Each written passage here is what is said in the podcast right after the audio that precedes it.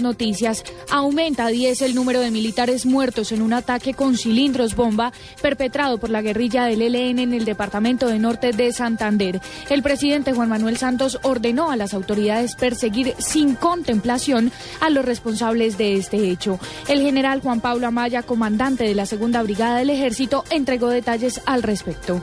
En hechos sucedidos aproximadamente a las 2 de la madrugada, fueron asesinados por terroristas del ELN un oficial y nueve de nuestros soldados.